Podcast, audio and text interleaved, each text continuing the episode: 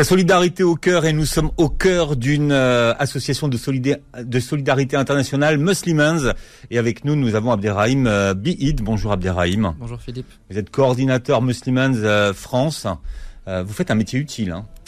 oui. Vous vous rendez compte le matin quand vous levez que, que votre métier n'est pas, pas comme les autres? Non, je, alors je m'en suis rendu compte le jour où je suis allé sur le terrain. La première fois que je suis allé sur le terrain, donc c'était au Mali, c'est ce jour-là que je me suis rendu compte que je faisais quelque chose d'utile et j'ai pu voir en fait les fruits de mon travail. Et avant ça, je me rendais pas compte. C'est vrai? Ouais, vraiment. C'est quoi la nature de votre engagement en fait humanitaire? Euh, C'est une bonne question. il y a des métiers qui sont des métiers vocation, il y a des métiers de passion, il y a des métiers qui sont évidents en fait. Alors, à, à, la base, je, me, je, partais plus sur un, un, le métier de professeur. Et euh, avec, euh, c'est à cause de la crise syrienne que j'ai que j'ai eu un peu cette vocation pour l'humanitaire. Qu'est-ce qui a euh, changé ouais? Bah en fait quand je sais pas quand j'ai vu euh, quand j'ai vu le clairement les, le, le, taux de réfugiés syriens de déplacés euh, internes ça je sais pas ça m'a fait quelque chose et à partir de là j'ai eu un peu une une, ouais, une vocation qui est née pour l'humanitaire mais je pensais pas encore en faire mon métier et euh, c'est plus euh, dans, dans, dans, mes études en fait que c'est quelque chose qui s'est fait assez naturellement. Je partais sur les relations internationales comme master et après les relations internationales, euh, ce qui m'intéressait le plus c'était l'humanitaire. Et c'était devenu évident. Ouais, c'était évident. Au-delà de l'aide immédiate qu'elle apporte, un Muslim œuvre à autonomiser les personnes sur le long terme en fait aussi. Exactement, c'est clairement le but. Et c'est euh, même euh, un des thèmes phares de, de, de, de nos projets, donc euh, qui sont les, les, moyens de subsistance, ou on appelle également les activités génératrices de revenus. Le but, c'est vraiment à travers ces projets d'autonomiser clairement le, le, bénéficiaire et de faire en sorte qu'il soit hmm. autosuffisant. Ce sont des projets qui sont moins connus du grand public, peut-être, et des, des, donateurs? Oui. Les moyens de subsistance? Ouais, malheureusement, c'est des, des, projets qui sont pas encore assez connus. On, on milite pour faire en sorte que ce soit plus connu. Euh, parce que c'est vrai que contrairement à d'autres projets comme l'eau ou, la faim, euh, c'est des projets qui, qui, vraiment visent à autonomiser le bénéficiaire. Le but, c'est vraiment qu'à travers ce projet-là, euh, et peu importe le projet que le projet euh, en question, mais le, le, but, c'est que après que le bénéficiaire reçoit ce projet, il soit, il soit euh, stable financièrement, qu'il puisse subvenir à ses besoins, subvenir aux besoins de sa famille et à ses besoins en fait dans, dans je veux dire, euh, peu importe mm. lesquels, que ce soit l'éducation des enfants, que ce soit la santé, euh, que ce soit enfin juste se nourrir, se loger. C'est c'est vraiment ça le but de ces projets. Donc en fait, avec un projet de, de ce type-là, on a vraiment coché toutes les cases. Oui, c'est vraiment un projet intégratif pour ceux qui nous écoutent. Ouais, exactement. Ouais. Alors vous avez déjà des, des exemples d'actions sur le terrain? Ouais, ouais, exactement. On a, on a, alors on a par exemple les petits commerces qui est un projet euh, qui, est, un projet assez phare chez Muslim Hands. Donc en fait, ça, ça consiste à, un kiosque avec un premier fonds de commerce donc pour un mois et euh, le bénéficiaire euh, en fait il sera situé dans un endroit justement où il y a où il y a du passage. Le but c'est vraiment qu'il soit dans un dans un endroit comme un marché par exemple et donc ils vendent ce qu'ils souhaitent vendre. Le but c'est c'est pas de lui dire tu vas vendre ça à partir de maintenant. D'accord. Ça vous imposez pas vous imposez pas le non, non, non, jamais. C'est, en fait, on, on, fait toujours en sorte de, de, de prendre en compte le, les choix et les souhaits du bénéficiaire, parce que, euh, en fin de compte, euh, le but c'est de faire un projet pour lui, c'est de faire un projet pour que lui soit autonome, lui ou elle d'ailleurs. Et, euh, et donc, ouais, dans le cas du petit commerce, ça, sachant que c'est souvent des femmes, des femmes veuves, donc le, étant donné que ce sont les seules à s'occuper de leurs enfants, hmm. c'est, vital pour elles qu'elles aient un, un métier. Donc, avec ce petit commerce, elles peuvent vraiment vendre ce qu'elles souhaitent et donc avoir son, avoir son revenu. Il, y a, il y a aussi également les, les, euh, les, ateliers couture donc on fait. On a donc des formations qui sont prévues pendant 4 à 6 mois selon selon la zone. Euh, et donc euh, à l'issue de cette formation couture où, où il y a où il y a vraiment euh, une formation qui est dispensée qui est vraiment intégrale. donc les, les femmes reçoivent une machine à coudre, le matériel pour coudre euh, les tissus, donc vraiment hmm. tout le nécessaire.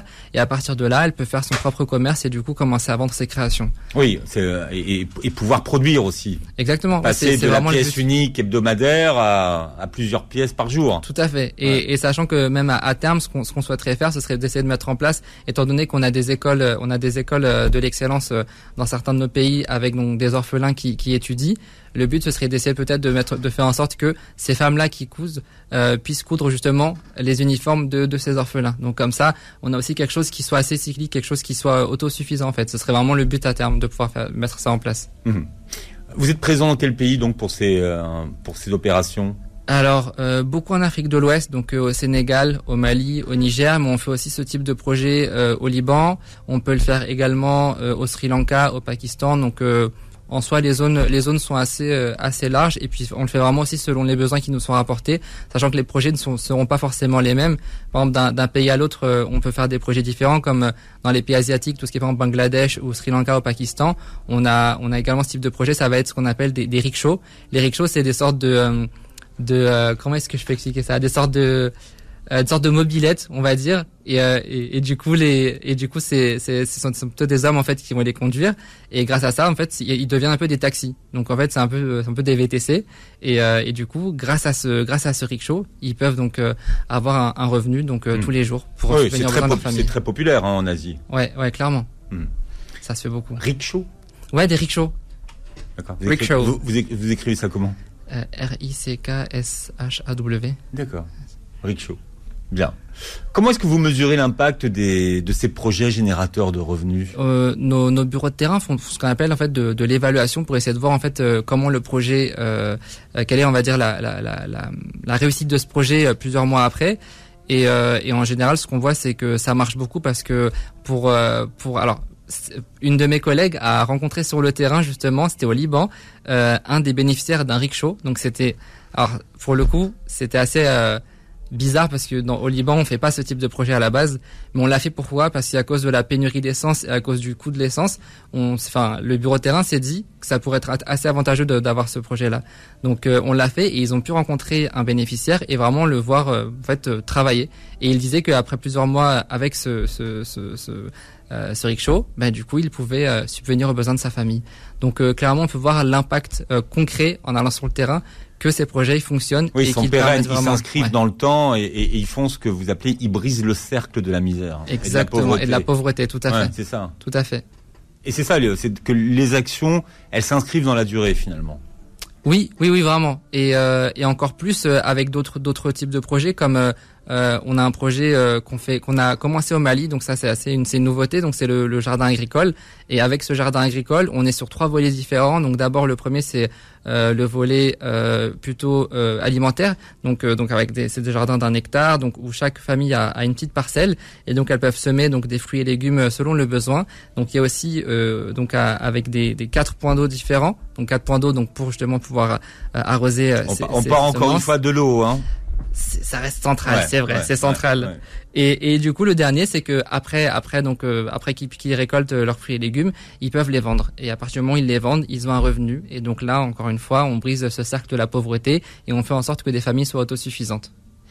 Les moyens de subsistance. Donc pour ceux qui nous écoutent et qui veulent donner, il y a ce fonds-là. Oui, il y a le fonds moyen de subsistance sur le site internet euh, muslimhands.fr. Vous pouvez donner euh, la somme que vous voulez. C'est un fonds libre, donc les gens peuvent donner euh, de, de, petits dons comme de gros dons. Mais encore une fois, il n'y a pas de petits dons, donc vraiment tous les dons comptent. Et il y a aussi, donc si vous souhaitez donner particulièrement un projet, donc il y a le petit commerce, il y a le il y a le petit commerce, il y a les, les, ateliers couture, il y a les élevages d'animaux aussi, puisqu'on fait aussi dans certains endroits des élevages de chèvres. Il faut expliquer comment vous faites. Comment ça se passe? Ah, pour, alors pour les élevages d'animaux, c'est, euh, c'est, alors je crois que c'est un, un animal, euh, un mâle et quatre femelles en général. C'est un mâle et quatre femelles. Et, euh, et du coup, à partir de là, ils peuvent. Euh, la famille s'agrandit. Voilà, la famille s'agrandit. C'est ça que vous voulez dire. Et on peut avoir des produits. On a compris, d'accord. Et après, on distribue les. La famille agrandit. Exactement. Bien, euh, Muslimans présent pendant ce mois de Ramadan euh, partout dans le monde, mais à travers des opérations qui sont spécifiques à ce mois, dans le rappel, des colis alimentaires. Des colis alimentaires, des iftars, euh, des maraudes aussi qui sont effectuées. Alors une maraude pour tout le monde, qu'est-ce que c'est? Une maraude, c'est euh, c'est un groupe de, de, personnes qui se qui se regroupent pour aller distribuer. Euh, ça va être de la nourriture ou des ça peut être des kits hygiène, notamment sans abri, donc dans les rues. Donc c'est ce qu'on on le fait beaucoup à Paris, à Lyon et à Marseille. Donc c'est quelque chose qui marche beaucoup. Et et à, et, à, Marseille, on a également un, un, restaurant solidaire, donc la fourchette fraternelle, dans lequel on, on, on a des des personnes plutôt en situation précaire qui viennent pour avoir un repas, partager un repas, donc dans la bonne humeur. Et donc c'est un aspect social et, solidaire qui est très important chez nous. Donc s'il y a des personnes qui souhaitent aussi aller au restaurant solidaire, si parce qu'elles n'ont pas les moyens, elles n'ont pas le, la chance de finir les fins de mois correctement, elles peuvent toujours aller euh, à la fourchette fraternelle à Marseille. la solidarité plus que jamais au cœur pendant ce mois de, de Ramadan. Vous pouvez donc avoir toutes les informations sur le site de Muslimans. Muslimhands.fr. Voilà, merci Abderrahim. Merci à vous. Et à très vite.